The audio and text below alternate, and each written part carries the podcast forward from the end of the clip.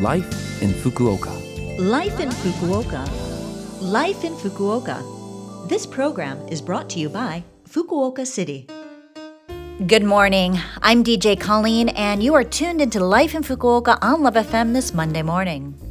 Life in Fukuoka is a short program to share information with you about life in Fukuoka City, give you information from the city, and also tips on things to do here.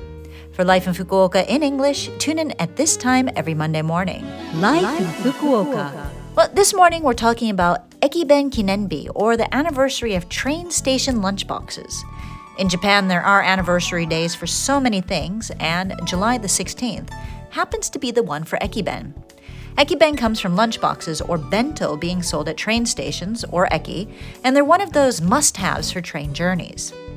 It was way back on July 16, 1885, at Utsunomiya Station on the current Tohoku Honsen that Japan's very first ekiben was sold. A local inn wrapped two rice balls and some takuan pickles in bamboo skin and sold them for what would be about 1,000 yen now. And from there, the ekiben concept spread across the country. Here in Fukuoka, kashiwa meshi, a kind of rice with chicken and other toppings, is famous at Orio Station up towards Kitakyushu.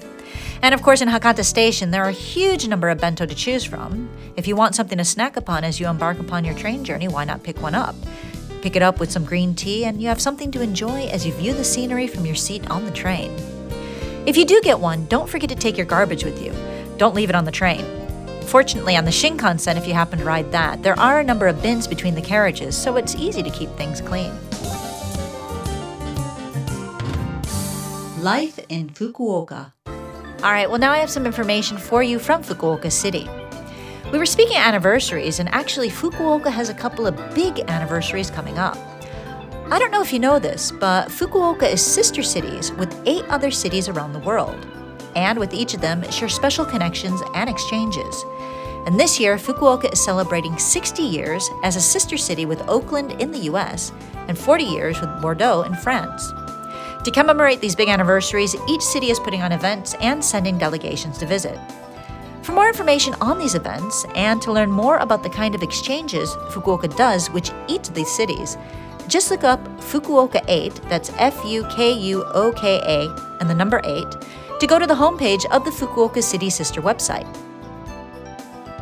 I also have information about the Asia Pacific City Summit, which will take place here in July. Representatives of cities from the Asia Pacific region will connect online to discuss familiar urban problems and work on coming up with solutions. This year's theme is New Values, New Cities. It'll be an opportunity to look at the shared urban problems that arose from the COVID 19 pandemic and discuss new urban development with new values. If you register in advance, anyone is allowed to view the discussion as it takes place.